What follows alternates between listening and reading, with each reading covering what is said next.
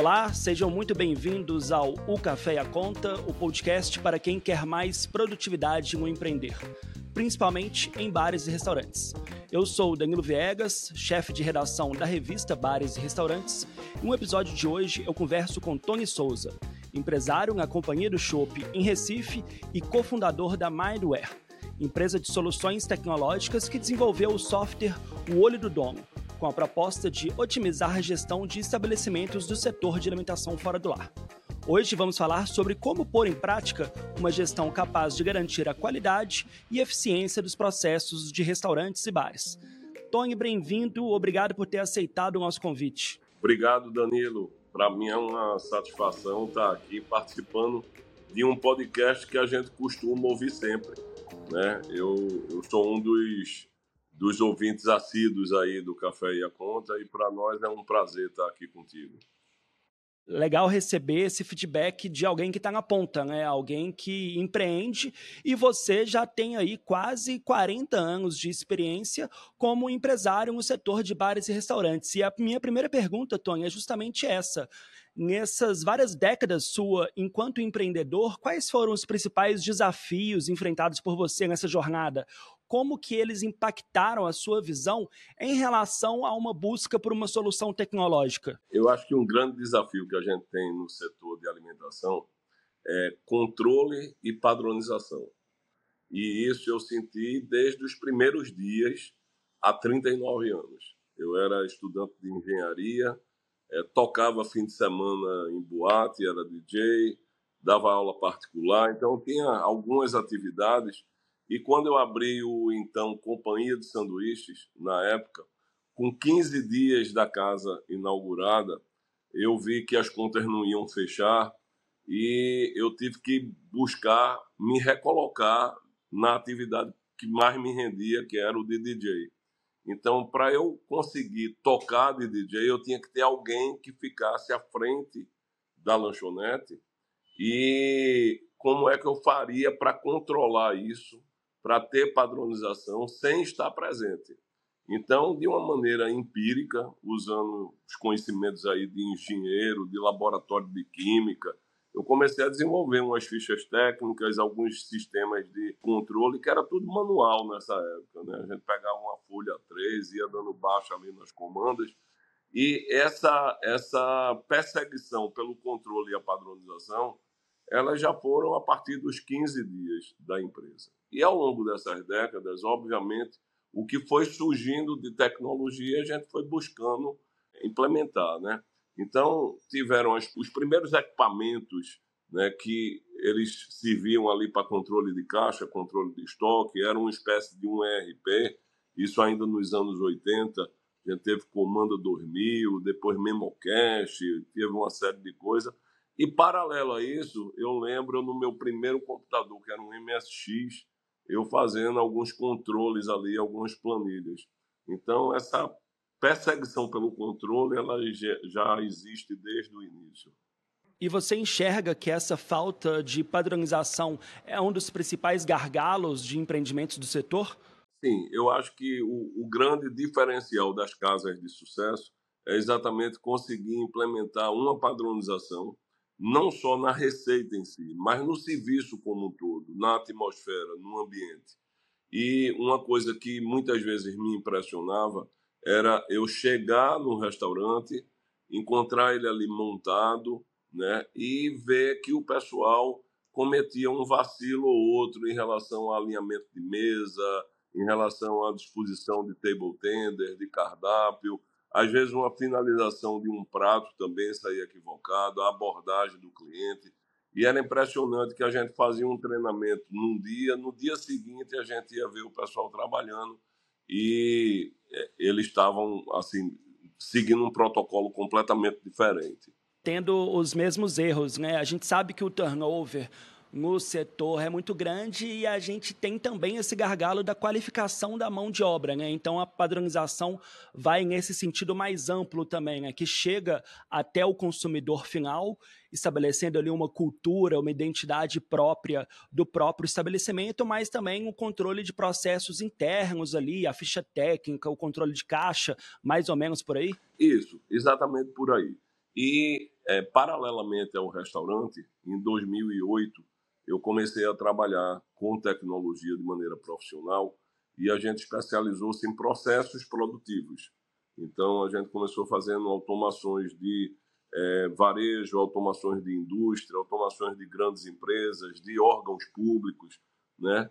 E é, eu me sentia durante muito tempo meio que uma casa de ferreiro espeto de pau, porque a gente fazia automação de, de empresas é, clientes nossas na, na tecnologia, mas dentro do restaurante eu tinha alguns consultores, tem um responsável técnico, que traziam ali algumas planilhas de controle. E um determinado dia teve uma coisa interessante, Danilo. Eu cheguei no restaurante e estava o, o, auxiliar de bar fazendo a montagem do bar, e ele com uma planilha que ele escrevia tudo quatro.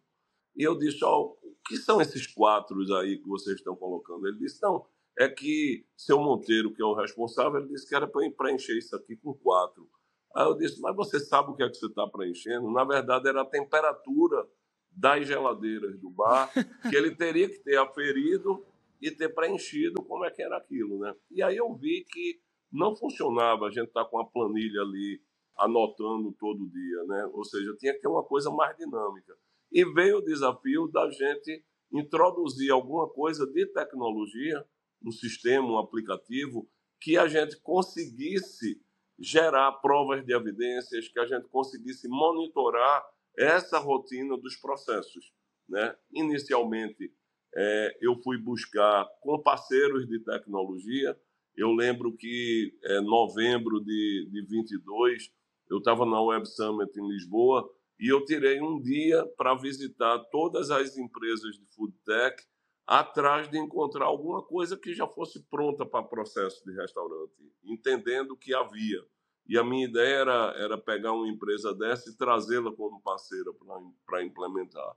Mas eu não encontrei nada pronto. E foi quando eu sugeri à equipe da Mindware da gente desenvolver alguma coisa. Né? Então, o Olho do Dono ele surge dentro de um laboratório que é o Companhia do Chopp, que é um restaurante com 39 anos de existência, né? para que a gente conseguisse desenhar os processos né? criar os checklists, criar as agendas, criar o dia a dia, não só dos auxiliares, mas desde o diretor, passando pelo gerente, metria, chefia, né? que a gente pudesse ter todas as atividades de cada uma das funções ali é, elencadas, que a pessoa, o, o colaborador chegando, ele sabe exatamente o que é que ele vai fazer. Então, mediante aquela agenda, aquele checklist que está ali para ser realizado, ele vai fazendo as funções dele e cada etapa dessa que ele vai checando, né, que, ele, que ele, ele, ele vai executando,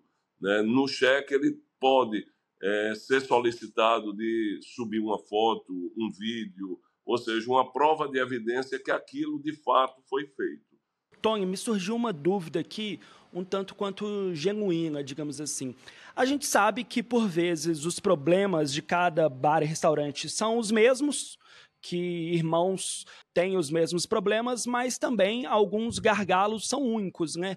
Como que acontece essa personalização do olho do dono para conseguir otimizar o processo de determinado bar ou restaurante, que talvez seja diferente um do outro? A gente hoje já atende é, vários tipos de estabelecimento.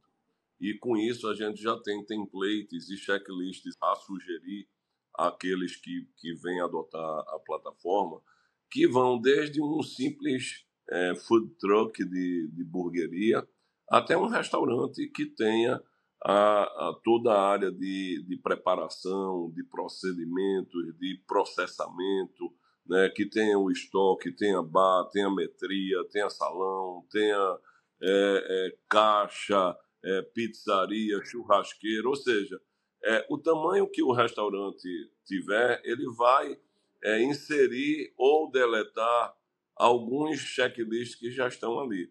E ele pode customizar para a realidade dele, porque o sistema é totalmente editável. Né? Então a realidade. É customizável. Né? Isso, a realidade de um é diferente da realidade de outro. E uma outra coisa também é que, como a plataforma ela, ela é um app maker assim leve e rápido, Algumas solicitações de clientes, elas acontecem, por exemplo, a gente está com uma rede de pizzaria aqui agora em Recife, que ele pediu uma funcionalidade para controle de desperdício.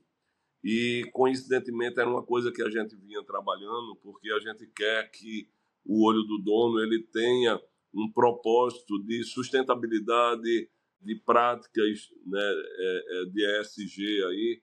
E essa dele de controle de desperdício foi bem interessante, porque era uma coisa que já estava no, no desenho dos nossos requisitos. Então, além de customizar aquela base que já existe, existe a possibilidade também do, do cliente apresentar requisitos para melhoria da, da plataforma. Né? A gente lançou um MVP, versão 1.0, agora estamos na versão 2.0, exatamente trazendo algumas ideias que os clientes é, colocaram. Né? É legal porque parece então que ele tem uma flexibilidade de absorver demandas dos seus clientes e assim acompanhar a mudança de comportamento do empreendedorismo. Né? Você falou dessa nova questão que está chegando com muita força do ESG e eu te pergunto também de uma nova demanda que está explodindo aí, que é o uso da inteligência artificial, que pode ali auxiliar o desempenho de bares e restaurantes e melhorar a experiência como um todo. Você já tem algo nesse sentido assim? Sim. É, o dashboard nosso, é, dessa versão 2.0, é, a gente vem é, criando um monitoramento da, das inconformidades, um monitoramento de como ocorrem as manutenções, né, de como se dá as tarefas no dia a dia. Como a plataforma que o aplicativo foi desenvolvido, ela tem um, uma camada de inteligência artificial, onde a gente pode fazer algo preditivo. Tipo assim, você vai numa farmácia, chega lá, o cara pede o CPF. E você, quando coloca, ele já identifica ali mais ou menos o que é que você vai comprar pelo histórico de compra que você faz. Então, o nosso dashboard, a gente vai conseguir monitorar alguns vícios, alguns erros frequentes e sugerir medidas preditivas para que aquilo é, seja é, de fato ajustado. É, dentro do olho do dono, a gente tem condições de controlar é, as manutenções dos equipamentos, né, de abrir chamado para as manutenções, de fazer um acompanhamento disso. Ou seja, a pessoa chega no bar para abrir o bar, o, o, o, montador do bar, o, o pessoal que está abrindo. Então ele vai, cada, cada item, a chopeira foi ligada, foi, a, a, a máquina de café está ligada, tá, as geladeiras estão funcionando, estão. Vamos supor que uma não esteja. Ele vai colocar ali que não está e ele vai abrir um chamado de imediato para que o técnico ligado ou o setor de manutenção do restaurante ele receba um push notification para atender aquilo ali. Então vamos supor que a geladeira 02 do bar semanalmente ela está dando aquele problema ou num determinado período de tempo ocorre dela estar tá tendo. Então o sistema ele vai conseguir é, fazer de forma preditiva. Isso é uma coisa que não está disponível, é uma, uma camada que a gente introduziu e que a gente vai começar a trabalhar esses dados para entender melhor e a gente espera entregar uma funcionalidade dessa para ajudar o dia a dia do gestor. E isso é uma questão também que ajuda até a economizar, né? Porque você está prevenindo de acontecer um problema futuro que pode custar mais caro financeiramente para o empresário, né? Se, algum, se alguma máquina der problema, precisar ser substituída ali, a gente sabe que alguns fornos combinados custam bastante dinheiro, né? Exatamente. Então, assim, essa questão preditiva e essa questão de planejamento, o olho do dono ajuda muito, tá, Danilo? É, por exemplo, é, você pode ter o, o planejamento do diretor com a agenda dele e os checklists dele, incluindo reuniões que ele faça com a equipe dele. Vamos supor, uma reunião mensal de análise do CMV. Então, ele tem aquele dia que ele vai fazer, está marcado já na agenda do comprador, do administrativo, do gerente para participar também, e tem um checklist daquela reunião, como é que ela vai ser. Ou seja, até com uma fórmulazinha para o cara encontrar o CMV. Pega o estoque do dia 1 do mês anterior, o estoque do dia 1 desse mês, quanto você fez de compra. Ou seja, toda uma metodologia pode estar inserida dentro daquelas tarefas do dia a dia. Né? E isso é uma coisa que facilita muito o treinamento de novos colaboradores, porque nas funções dele, cada um deles, um, cada função que é checada, ela tem um help, você tem uma interrogaçãozinha ali do lado, que você clicou, vai ter uma orientação sobre aquilo que você vai fazer, vai ter um vídeo, vai ter um áudio. É uma coisa que facilita o onboard dos novos, né? E o acompanhamento e a padronização daqueles que já estão no dia a dia. Sabe o que eu acho legal, Tony? Duas questões. A primeira é a democratização disso que você falou, que serve tanto para pequenininhos, como um cara que está começando com um food truck, ou até organizações maiores, digamos assim. E uma questão que também resolve um grande problema de toda, toda organização é o alinhamento entre equipe, porque às vezes uma parte está em uma página e a outra parte está em outra e ambas as partes elas não conseguem se comunicar de forma otimizada. Então, a organização, um bar e restaurante, ele fica um tanto quanto à deriva, né? Então, esse alinhamento é muito importante para que o barco navegue em uma só direção, né? Então, é legal porque aí mostra até uma otimização do planejamento do estabelecimento, né? Que aí passa a ter a cultura do dono, é uma identidade própria, não fica aquela coisa um tanto solta, né? Mas a minha pergunta também tem tem a ver com a questão da democratização.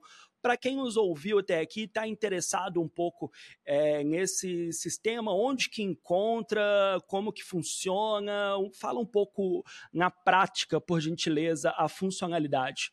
Para encontrar, a gente tem uma landing page do sistema que é o olho do dono.com.br. Você vai encontrar ele ali, tem os dados para entrar em contato conosco e vai. É, e uma coisa interessante, Danilo, é que ele, além de democratizar, além de estar em todos os níveis da empresa, além de servir como um roteiro, vamos supor, lá no companhia eu tenho minha agenda. Então, é, geralmente na primeira semana do mês a gente tem uma reunião de planejamento de marketing, né? E é o planejamento de marketing é, do mês seguinte e do outro, ou seja, em janeiro a gente fez de fevereiro e março. E lá tem o checklist das atividades e o resultado daquela reunião vai para ele também. Então, ele, a, a, ele atinge além da equipe do próprio restaurante. Vamos supor, consultores que fazem responsabilidade técnica das empresas, eles estão passando a ser nossos clientes eles, eles têm um, uma, uma, plataforma ali com o nome dele, tipo um white label do olho do dono, e ele implanta aquilo no cliente dele, cria ali os checklists, as rotinas, e ele faz o monitoramento para verificar se aqueles procedimentos de operação padrão estão sendo realizados, se as rotinas estão sendo realizadas. E uma coisa super interessante que a gente colocou, até por sugestão de um desses consultores parceiros, né, foi um e-book das fichas técnicas de forma digital. Isso aí é uma coisa bem legal, porque todo restaurante ele deve ter um book de fichas técnicas na cozinha, né? Que geralmente tem uma pasta colecionadora que está ali a, a foto do prato, a descrição. Então, a gente colocou o mesmo tablet que serve para fazer o checklist dentro da cozinha, ele tem a funcionalidade lá de e-book de ficha técnica. Quando ele entra, ele vai poder ver a foto do prato, a descrição rápida do prato e o legal, como é uma plataforma multimídia, ele vai poder ter um áudio ou um vídeo da preparação. Então o chefe pode dizer assim, ó, oh, é, esse filé na hora que você for selar tem que é, fazer, ou seja, ele passa o pulo do gato daquele prato no áudio que o colaborador, o cozinheiro, na hora de executar, ele vai poder ter aquilo ali. Né? Então, assim, a, o, o, olho do dono ele transcende os limites da empresa, porque ele interage com o técnico de, de, de manutenção, ele interage com o pessoal de responsabilidade técnica. Né? A ideia é a gente ter o ecossistema que o restaurante está inserido rodando na plataforma. Excelente. Tony, eu queria te agradecer pelo, pelo, por ter aceitado o convite de novo e pela participação. Acho que foi bem explicativo também de maneira abrangente, né, sobre como nós podemos resolver ali os gargalos de alinhamento, equipe, qualificação de mão de obra, questão da ficha técnica de CMV. Tem alguma coisa que eu não tenha perguntado por acaso que você acha que é relevante também para a gente fazer um encerramento aqui? É, uma coisa legal é o seguinte, é que você com essa plataforma consegue estar de olho na tua casa, mesmo você estando longe, né? Então é uma coisa que você de qualquer lugar, a Mindro até tem esse esse slogan que é do it anywhere, ou seja, você a partir de qualquer device e de qualquer lugar, você vai poder estar monitorando o dia a dia daquilo ali. Então, tanto para quem tem um estabelecimento só ou quem tem uma rede, ele vai conseguir multiplicar a visão dele para isso aí. É um propósito assim, bem interessante nosso. Tá?